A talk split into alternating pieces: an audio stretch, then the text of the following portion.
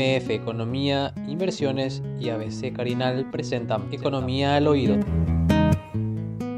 La idea es ir mirando un poco algunos, algunos índices que creo que son interesantes. Bueno, este es, esta es básicamente la cotización del petróleo, eh, del petróleo a la fecha, digamos. Nosotros estamos hoy con un barril de petróleo de, si mal no recuerdo, de 88 dólares. ¿verdad? Em, ese, ese barril de petróleo a 88 dólares es un barril, obviamente, que 89 dólares en realidad hasta hoy. Eh, ayer estaba en 88, está fluctuando, pero ya está, y se puede ver en el gráfico ahí, está más o menos, si miramos el mes de febrero, en ese gráfico estamos más o menos a los valores que ya se tenía antes de la guerra. La guerra comienza el 22 de febrero, tengo o el 24 de febrero. 24 de febrero, ¿verdad? Sí. O sea, sobre fines de febrero, ese pico que vemos ahí ya está por debajo de esos valores, o ya podemos decir que está a los mismos valores que estaba anteriormente, ¿verdad? Hay otro gráfico que, creo que, es de, Febrero es nuestra fecha, ¿no? De, referencia en ese... Febrero es nuestra fecha de referencia, ¿verdad? Ya. Cuando se inició la invasión a Ucrania. Y fines del año pasado, una caída tremenda, o sea, un precio...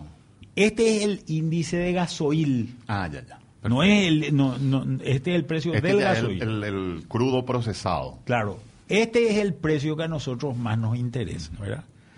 porque es un precio de está a 990 hasta donde hasta hasta donde eh, recuerdo, ¿verdad? 990 se ve más o menos ahí el, el, valor. Todavía no está a los valores que estaba antes de, de, la guerra. ¿Por qué no está todavía a, a los valores antes de la guerra?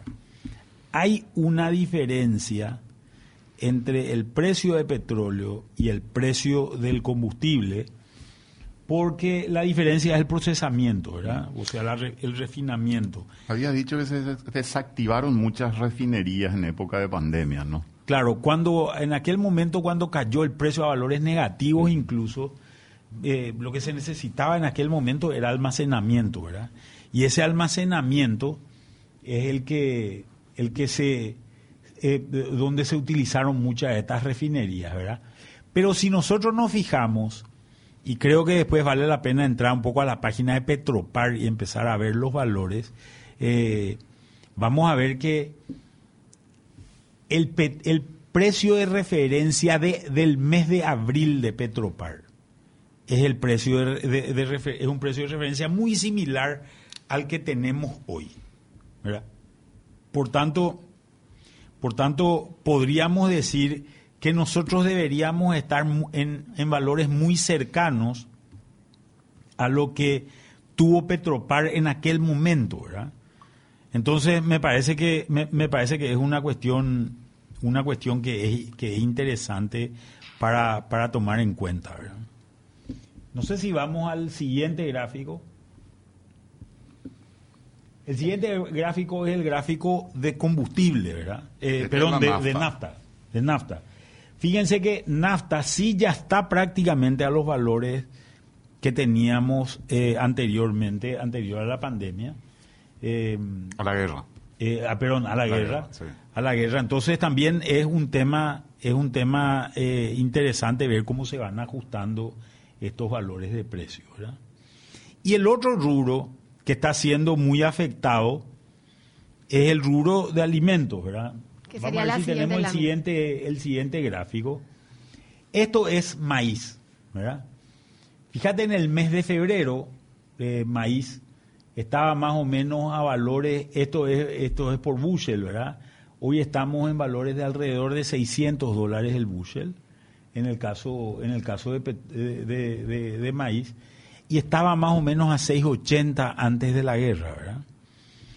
Y el siguiente que vamos a ver es el siguiente, el siguiente gráfico es un gráfico de este es el gráfico de trigo, ¿verdad? trigo también ya está más bajo que el que el, que el valor de, de, digamos de, de antes de la guerra, ¿verdad? Entonces creo que es interesante tener en cuenta tener en cuenta estos, estos, estos componentes. O sea, Básica, una, tendencia es lo importante de Manuel. Una tendencia es lo importante. Lo que vemos, lo que estamos viendo es que los dos principales factores que han sido los que han impactado la canasta familiar son factores que están empezando a, disminuir eh, de manera sustantiva. ¿Y por qué? Hablo, hablo, hablo fundamentalmente de maíz y trigo, ¿verdad? En el caso de alimentos porque el maíz es, el principal componente de la alimentación de ganado, de todo tipo de ganado, ¿verdad? Eh, ganado, eh, pollo, cerdo, ganado vacuno, a, nivel, a nivel mundial. Y esta baja en el precio del maíz, que se está reflejando también en Paraguay, nosotros tenemos una cosecha de maíz muy importante este año, eh, con un precio que se esperaba que sea más alto, estábamos hablando de alrededor de 230 eh, dólares en algún momento dado, hoy ya se está hablando de valores de alrededor de 180 y hay también mucho maíz de, de, mala calidad por la porque surgió un hongo sobre los 45, un, hongo que atacaba directamente la mazorca, ¿verdad? Y, y, y, descomponía, digamos, la calidad del grano. Entonces, eso ocurrió en varias zonas del país y ese impacto está haciendo que haya mucho maíz de segunda o de tercera en muchos casos. Baja el, ingreso, el precio. Baja el precio fundamentalmente, entonces hay maíz que se está cotizando, por ejemplo, a 120 eh, eh, dólares eh, la tonelada.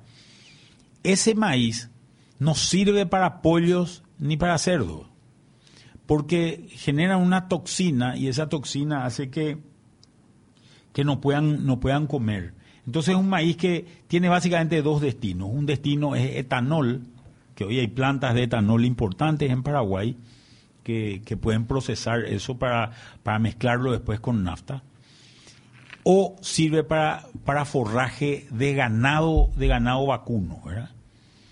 como la vaca tiene cuatro estómagos, puede digerir más fácilmente, digamos, y, no, le, no le impactan estas toxinas eh, que, que, sí le impactan a, los otros tipos de animales, ¿verdad? En general, estas bajas tienen que impactar también en el precio de la carne, Manuel, porque estamos hablando de, alimentos para generación de proteínas. Tienen que impactar. O, en el... o, va por cuerda separada, o hay otros factores. Esto tiene que impactar en el precio de la carne, tiene que impactar en el precio de los lácteos ¿verdad? Eh, en general, en otros países se considera de hecho que los valores vinculados a los alimentos son, son valores volátiles dentro de una canasta familiar. Pero eso no es cierto en Paraguay. En Paraguay nosotros tenemos componentes de la canasta familiar que son extremadamente, extremadamente eh, altos, ¿verdad? Si nosotros no empezamos a ver eh, el famoso índice, el índice que publica hoy ABC es el famoso índice de alimentos de la FAO. Eh, la FAO es la Organización de las Naciones Unidas para la Alimentación eh, y la Agricultura. Y fíjense que hay, hay componentes bastante interesantes en esos, en esos elementos. Por ejemplo, el índice está hoy en 140,9 el índice había llegado a un pico de 159,7 en, en el mes de marzo. O sea, ya tenemos una reducción, que es una reducción de más o menos un 8%, un 7% sobre, sobre esos valores. Y, pero esto está concentrado en algunos rubros. Por ejemplo, según este índice, la carne recién empieza a bajar. Recién hay, hay una pequeña variación en productos de la carne. La carne es posiblemente el elemento más estable dentro, dentro de todo esto. Sin embargo, los cereales ya han tenido una baja muy importante, ¿verdad? Cereales, maíz, es el caso, es el caso que estamos hablando. Estamos hablando de que el pico de maíz se llegó en el mes de mayo y coincide con nuestro gráfico, con nuestro gráfico de maíz con un índice de 173 y hoy está en 147, o sea, tenemos eh, más de 10% ya, ya de disminución. En, en productos lácteos se había llegado en el mes de junio a 150 y hoy estamos en 146, por tanto ya está empezando, ya, ya está empezando también a bajar. Y en aceites vegetales en general, cuyo pico había sido en el mes de marzo en 251, hoy estamos en 171. O sea, hay casi 30% de disminución en, eh, en, los, en los valores de aceites vegetales eh, según, según el índice, ¿verdad? Manuel, por eso vos estás en desacuerdo con ese ajuste que hizo el Banco Central de la proyección de inflación para este año. Porque lo que vos estás describiendo es como que todo indica que va a bajar de precio, o sea, o debería al menos, ¿verdad? No se le ocurra algo extraordinario. Bueno, también hay una situación, a mí me parece, a mí me parece, dicen que hay, que, están los, los bulls y los, eh, o sea, o los, los doves y los hawks, ¿verdad? Eh, en inglés dicen esto, ¿verdad? Eh, las palomas y los halcones, ¿verdad? yo en términos de, de, inflación soy más bien una paloma, ¿verdad? Yo, yo, yo, yo soy una... Eh, creo que hay mucha volatilidad en, en, ciertos precios dentro de la canasta familiar paraguaya y esa volatilidad de los precios hace que la política monetaria, a mi manera de ver, tenga que ser un poco, bastante más cuidadosa en términos de ajustes demasiado violentos, ¿verdad? porque esos ajustes demasiado violentos, sobre todo cuando la toma de datos no es muy precisa. O sea, ¿cuál es la toma de datos? Yo esto lo hablamos varias veces de que en realidad el, impacto de la política monetaria es un impacto que, tarda más o menos dos años en ocurrir. O sea, yo hoy tomo una decisión y esa decisión tarda dos años en implementarse. Entonces, lo que hace el Banco Central es trata de, prever cuánto va a ser la inflación dentro de dos años. Y para eso le pregunta a un montón de gente, ¿verdad? Le, le pregunta a Roberto Sosa, ¿cuánto vos crees que va a ser la inflación? ¿Vos me puedes responder esa pregunta? Yo por lo menos no. Y, bueno, pero gente como vos está respondiendo ese tipo de preguntas. Entonces, el sistema de análisis es muy impreciso, ¿verdad? El sistema de análisis es muy impreciso, pero ellos lo toman a rajatabla, ¿verdad? Entonces hoy estamos viendo una inflación de largo plazo, eh, que no recuerdo exactamente, voy, a mirar en el, en el corte ahora eh, cuánto es el valor, pero creo que está en 4,3%. Y para ellos tiene que ser 4, entonces siguen ajustando la tasa, ¿verdad? Y ese impacto de tasa eh, no va a ser el que va a hacer bajar la inflación. Lo que va a hacer bajar la inflación son estos datos que le estamos mostrando hoy acá en el programa, ¿verdad? Es, la baja del, del, precio del, del, combustible y es la baja que se tiene que dar en el precio del, de, de, los alimentos. Creo también hoy que tiene que existir hoy una presión sobre los emblemas, ¿verdad?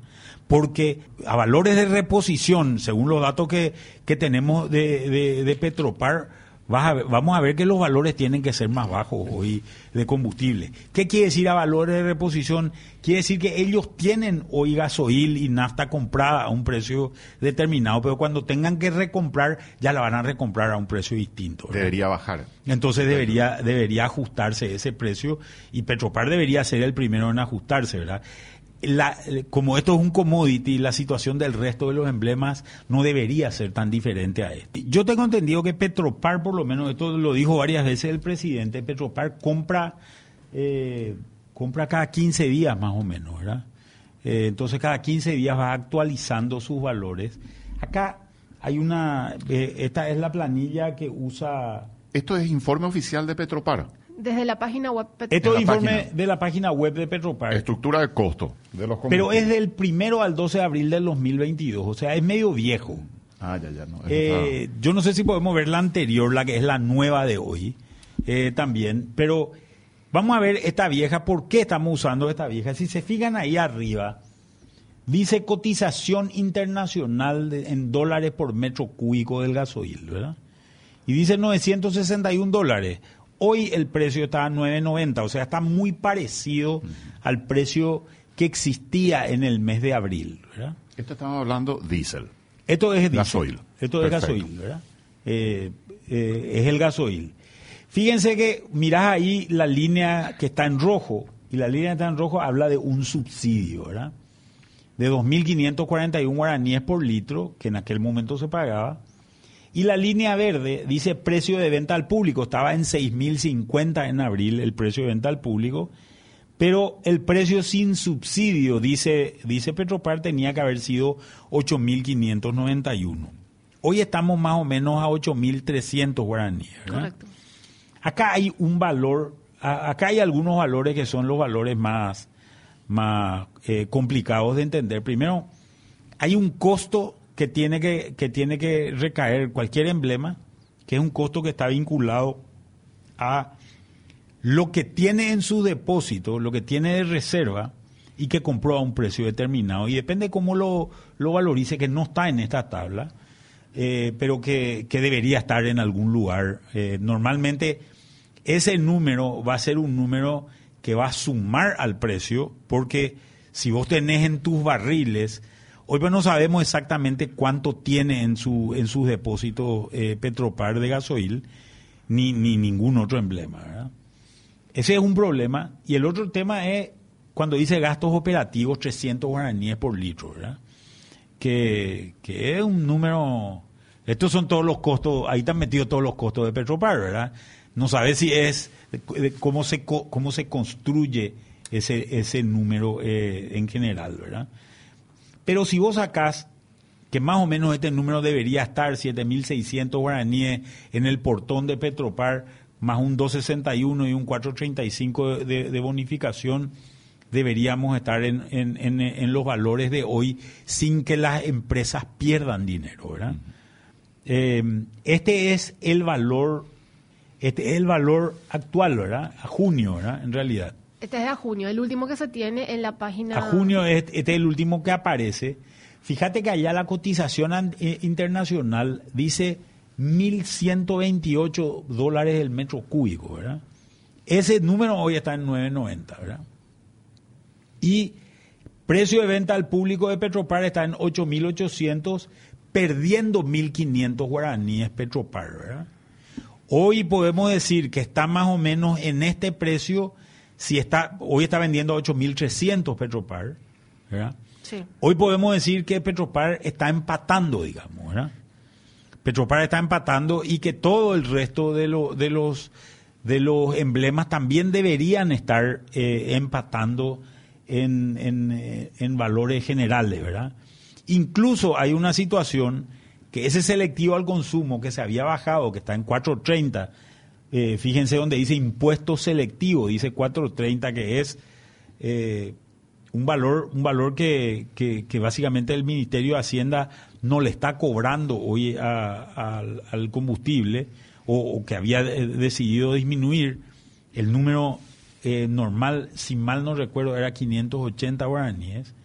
Eh, entonces, seguramente en algún momento va a haber un reajuste también de, esos valores si es que continuamos con estas bajas de precio. Nosotros estimamos que debería ocurrir con el combustible lo mismo que ocurrió con, con, el, con el petróleo, ¿verdad? Y lo que ocurrió con el petróleo es básicamente que que en un momento dado el petróleo, eh, el petróleo hoy, hoy ya tocó un valor de pre preguerra de Ucrania, ¿verdad? Y, deberíamos estar en esos valores. Les voy a leer partes del informe de inflación, porque creo que es interesante tenerlo en cuenta, ¿verdad?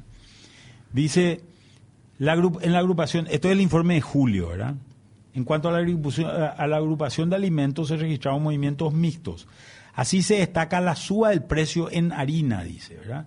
y la suba de precio en la harina eh, está en 2,4% en el mes según, según los datos del Banco Central, que según agentes del sector responde a la cotización internacional del trigo. Pero nosotros tal vez podamos volver a poner el, el gráfico de trigo.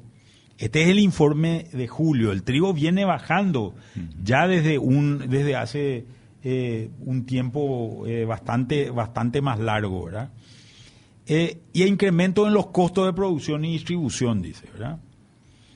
Este, este, este incremento también impactó en los precios finales de los productos panificados y las pastas. Pastas alimenticias y arroz, dice, uno, subió 1,6% y panificados, pero 1,6%.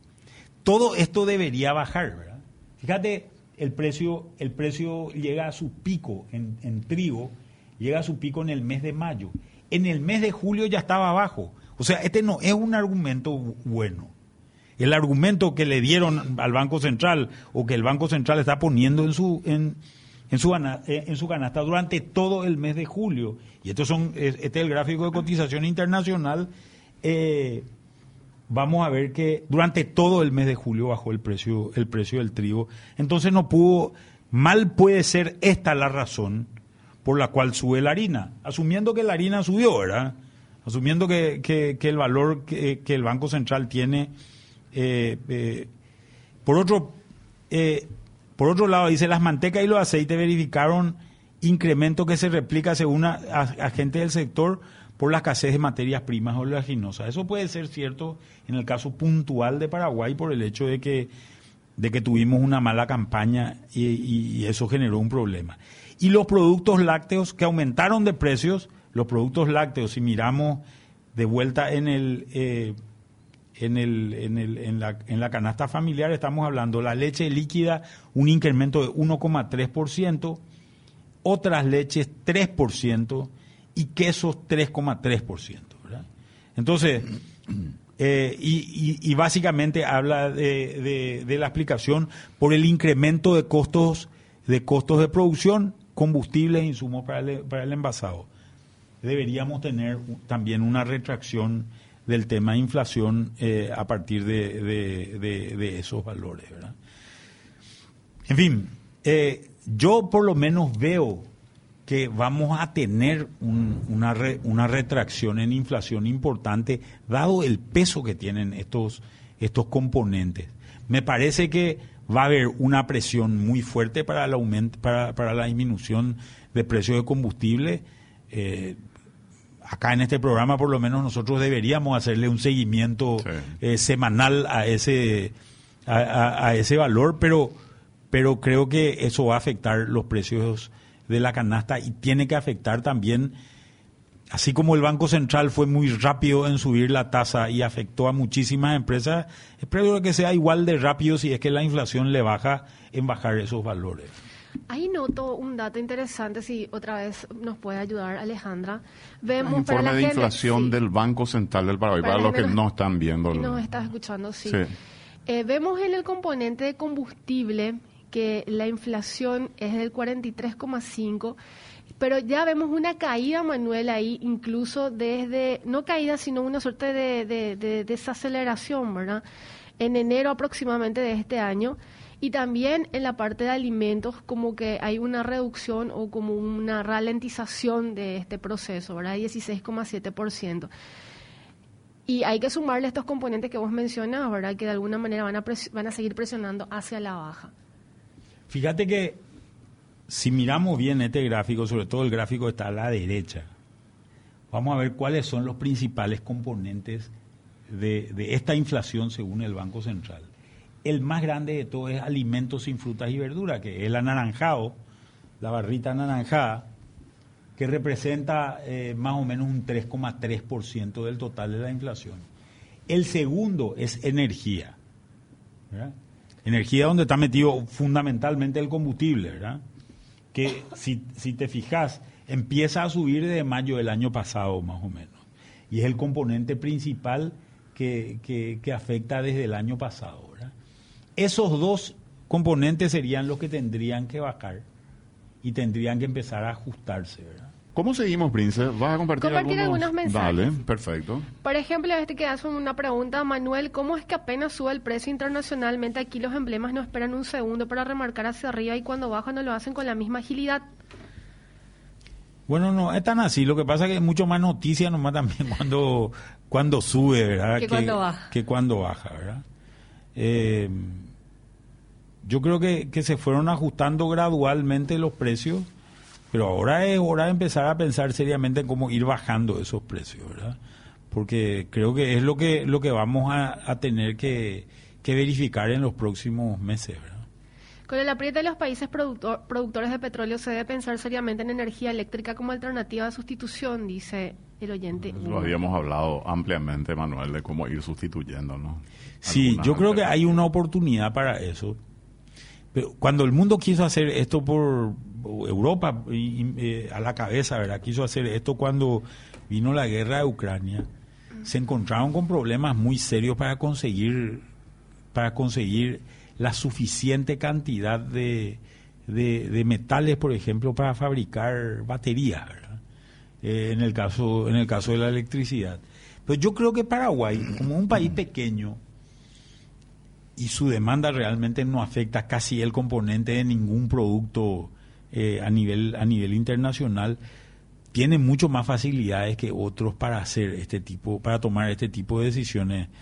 Eh, esperemos que acá es donde necesitamos un gobierno que, que realmente empuje hacia este hacia este camino y tome decisiones que a veces son difíciles y son complicadas pero que pero que terminan resultando positivamente para el país Manuel, la pregunta que surge en torno a todo este proceso inflacionario del que hablamos es la intervención que tiene el Banco Central con su herramienta de política monetaria, como se le denomina, para tratar de alguna manera ir reencauzando este, esta subida de precios.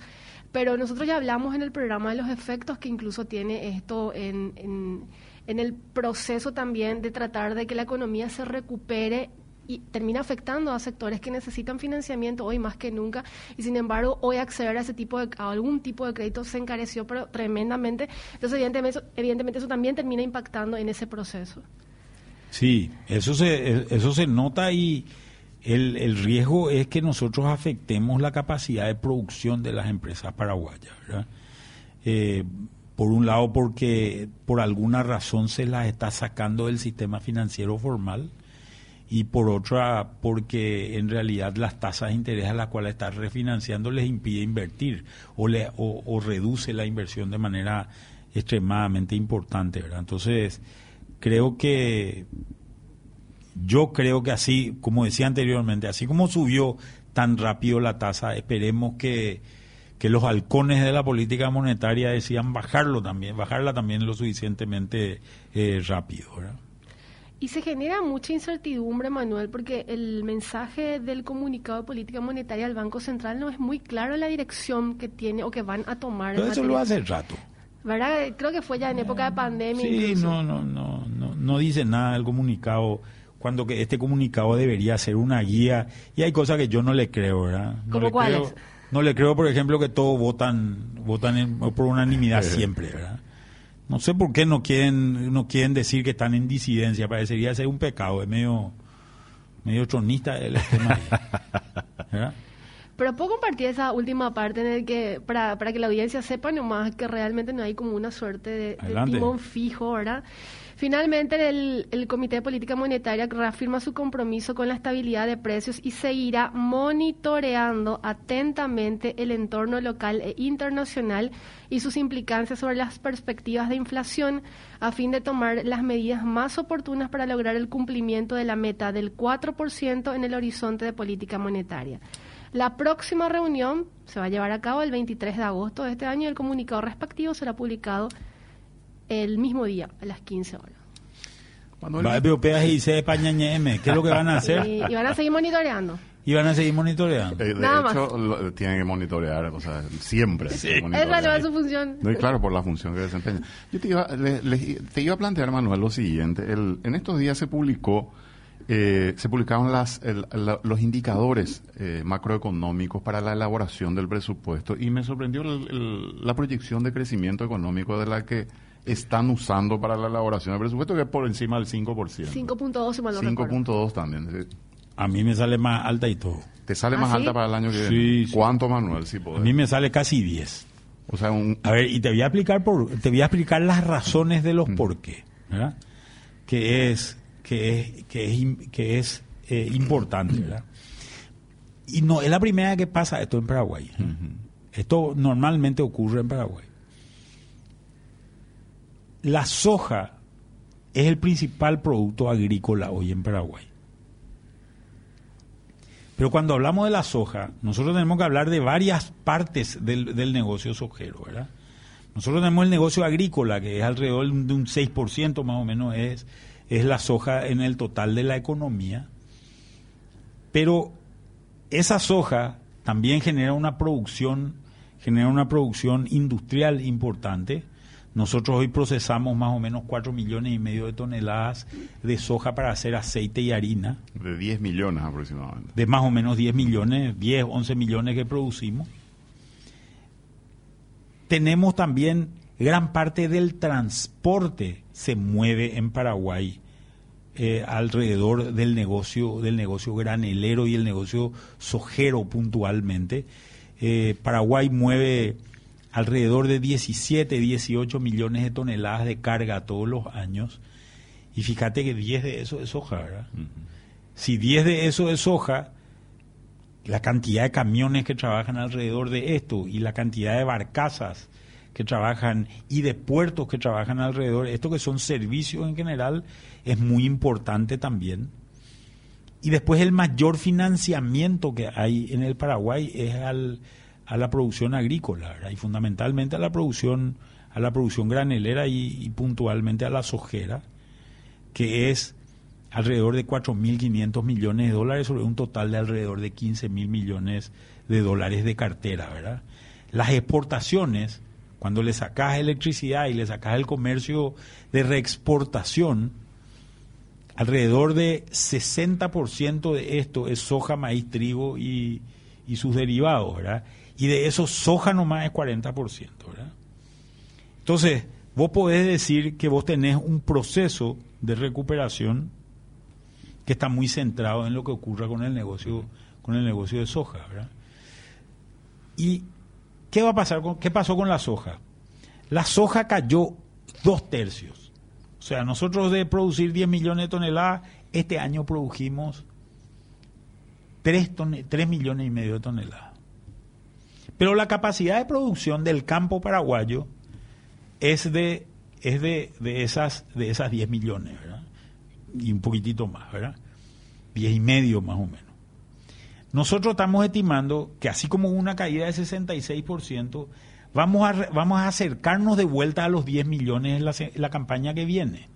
¿Qué quiere decir eso? Que nosotros estamos estimando 9 millones. ¿Por qué? Porque hay toda una discusión sobre qué es lo que va a pasar climáticamente, mm. ¿verdad? Y ese es un impacto importante. Y hasta ahora la, la, la situación es la siguiente, porque es las proyecciones es de una tercera niña suave. ¿Qué quiere decir una tercera niña suave? Se habla de una niña cuando las aguas del Pacífico ecuatorial están, por, están más frías de lo normal. Están un grado o más de un grado por debajo por debajo de, la, de ese valor. Esto es porque hay unos vientos que se llaman vientos alisios que soplan desde el continente sudamericano hacia el Océano Pacífico, o sea, hacia el oeste, y empujan la superficie, la superficie eh, caliente del agua hacia el Asia, ¿verdad? Entonces, el, agua fría de abajo del mar se eh, sube a la superficie y eso hace que haya menor evaporación, ¿verdad? Menor evaporación, menor nivel de humedad y menor lluvia, ¿verdad? Eh, esa es la niña, ¿verdad? Entonces, cuando hablamos de una niña, estamos diciendo que nos estamos acercando. Las proyecciones que hay hoy de, es de que va a haber una niña allá por septiembre, octubre, y después vamos a empezar a ver un niño que, que un niño, o sea, vamos a empezar a subir por encima del promedio, con aguas más calientes, aguas más evaporables y, y mayor nivel de lluvia a partir del mes de enero más o menos. ¿verdad? Esta circunstancia hace que nosotros no seamos 100% optimistas con, con, el, con alcanzar la capacidad instalada de Paraguay de las 10 millones y medio más o menos. Estamos hablando de 9. De todo modo, si vos tomás y con tu calculadora el cálculo. La cotización, ¿cómo se proyecta? Si vos tomás 9 millones, 9 millones de toneladas sobre 3 millones y medio de toneladas que construiste el año pasado, tu incremento es de 170 a 180%, solamente en soja. Y ese impacto, cuando nosotros hacemos el análisis, cuando hacemos el análisis de Producto Interno Bruto, el impacto no es un impacto que, que, está muy centrado en lo que es, en lo que es eh, eh, el precio, ¿verdad? O sea, a nosotros nos interesa el volumen de producción cuando hacemos el análisis de PIB, ¿verdad? Esto no quiere decir que sea necesariamente un buen año para el productor agrícola, porque obviamente dependerá de sus precios y de sus costos, ¿verdad? Al final, al, final del, del, del, cálculo que va a tener que hacer. Entonces, nosotros tenemos un incremento importante en soja. ¿Cuál es otro incremento que tenemos? Alrededor de 10% de la economía paraguaya es producción eléctrica. La producción eléctrica en Paraguay se hace prácticamente en su totalidad en ríos. Si el río Paraná sube, eh, sube su caudal, vamos a tener mayor producción eléctrica. Eso se nota relativamente poco dentro de la economía porque en realidad toda esta plata se va al Estado, ¿verdad? Se va o a la ANDE o se va al Ministerio de Hacienda. ¿verdad? Pero Paraguay ha venido cayendo en su producción eléctrica por efecto de la sequía. Y acá llovió bien durante el verano, en las nacientes del Paraná y del Paraguay hemos visto una recuperación del río Paraguay bastante importante, a pesar de que todavía está a niveles bajos. Pero el Paraná se notó bastante menos eso. ¿Por qué? Porque arriba de Itaipú hay 54 represas, ¿verdad? Que son esas 54 represas, todas ellas brasileras. tienen que llenar primero sus reservorios y después recién llega el agua de Itaipú. Nosotros no podemos hacer tan los argeles con, con los brasileños. Con los brasileros, ¿verdad? Por esta, por esta razón, porque al final nos cortan, nos cierran la canilla nomás ellos si es que, si es que quieren que es, hoy se están llenando esos reservorios y el agua viene acercándose a Itaipú, ¿verdad? Ya hubo un incremento de alrededor del 6%. Nosotros estimamos un incremento similar para el año que viene de otro 6% en la capacidad de producción eléctrica. Y esto es lo que te genera este impacto tan fuerte, ¿verdad? Casi claro, 9,8% es lo que nosotros proyectamos. Eh, estamos eh, estamos teniendo de proyección en ese súper interesante eso. En ese tema. Por eso yo creo que el, Ministerio de Hacienda es bastante más conservador, ¿verdad? lo, que pasa es que eh, eso le da un margen también al Ministerio posteriormente para por si hay aumentos en el Congreso, año electoral. Sí eh, este que se va a estudiar el proyecto, entonces hay aumentos y con eso pueden jugar un poquitito. Supongo yo que ese es el motivo. O sea, siempre lo, que vos estás diciendo. Mira que yo ya. Le, jode un poquitito con esto. ¿eh? Pero. pero, revisar, pero allá dijo Manuel Ferreira que va a ser. Y, por tanto, vamos a gastar Vamos a gastar más. No, pero la verdad es que. La verdad es que, que, que vaya a crecer Paraguay de esta manera, no quiere decir que los problemas estén 100% solucionados, ¿verdad? A ver. Sí, pero está un gran alivio. Después de un, dos años de pandemia, un, año de guerra. Te da un gran alivio. Esto que te digo, esto que te digo, por ejemplo, yo creo que vamos a ver muy pocas protestas, por ejemplo, de camioneros el año que viene. ¿verdad? Van a si estar ocupados. si es que esto, si es que esto se cumple, porque, porque en realidad van a tener volumen de carga.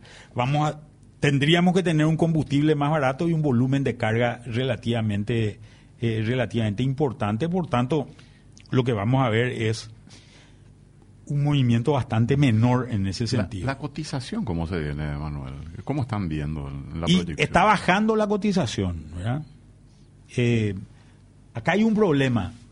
Paraguay, el agricultor paraguayo como Paraguay está al final de una cadena productiva agrícola regional.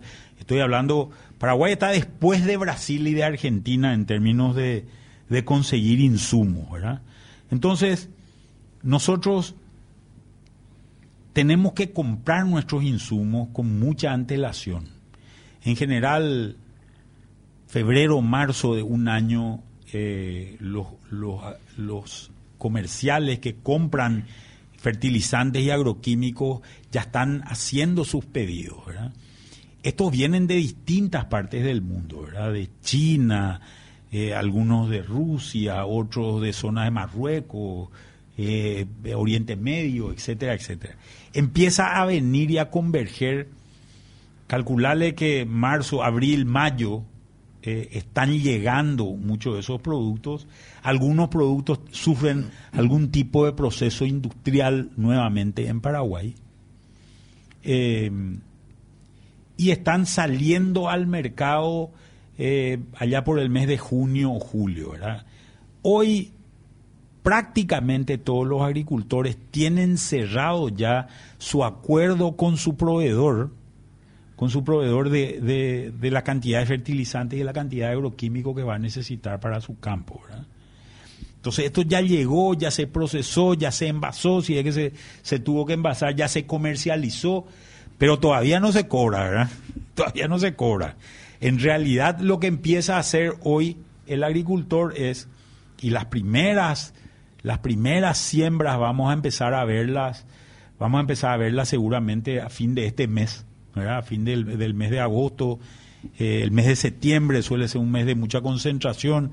Vamos a ver qué es lo que dicen, eh, eh, qué es lo que dicen los meteorólogos, porque esto va a ser muy importante en la definición de fechas de siembra por parte de los agricultores y de, escalas de siembra, ¿verdad?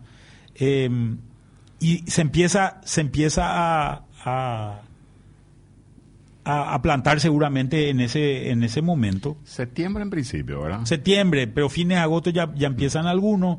Entonces, nosotros estamos entrando a una campaña con precios que se pagaron en febrero seguramente o en marzo por parte de los compradores de insumos, que era en plena guerra, en pleno problema de COVID, de, de, ¿cómo se llama?, de, China, y el precio, por ejemplo, de los fertilizantes pasó de 350 a 400 dólares a valores de alrededor de 1000 dólares. El glifosato, por ejemplo, que es un, un desecante, eh, básicamente un herbicida que se usa que se usa bastante en la producción, había tenido una suba de precios en un momento determinado y ahora está empezando a bajar, pero posiblemente nosotros compramos de valores que estaban en 3, 3 dólares el litro o 3 dólares y medio el litro, llegamos a comprar a 10 dólares el litro, ¿verdad? O sea, tres veces más caro. Entonces, tenemos un incremento que nosotros estimamos con relación a los costos del año pasado del orden más o menos del 20%. O sea, hay un 20, está entrando a la campaña 20% más caro. ¿Qué es lo que significa eso? Que tus puntos de equilibrio, es decir, la cantidad que vos necesitas producir para empatar, son puntos de equilibrio más altos. El año pasado estábamos más o menos en 1.500, 1.600 kilos por hectárea que había que producir. Este año estamos más o menos en 1.800, 1.850 kilos por hectárea que hay que producir, ¿verdad? A los precios corrientes, ¿verdad? Si el precio baja, si el precio baja, esos puntos de equilibrio suben, ¿verdad?